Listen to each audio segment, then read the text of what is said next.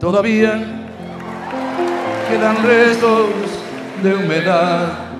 El legendario cantautor cubano Pablo Milanés falleció a los 79 años de edad en Madrid, España, según confirmaron sus representantes.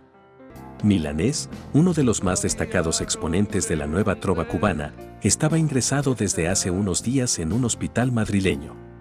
El artista tenía un frágil estado de salud y sufría, entre otras dolencias, un trastorno renal por el que recibió un trasplante de riñón en 2014.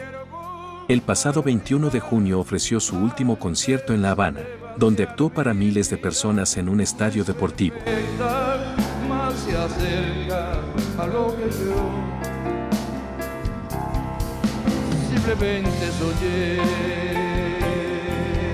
Descanse en paz, Pablo Milanés.